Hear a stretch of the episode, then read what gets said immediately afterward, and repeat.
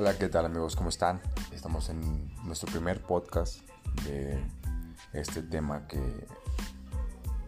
va a tener varias temporadas, que es precisamente la prevención y todo lo que tenga que ver con el cáncer testicular.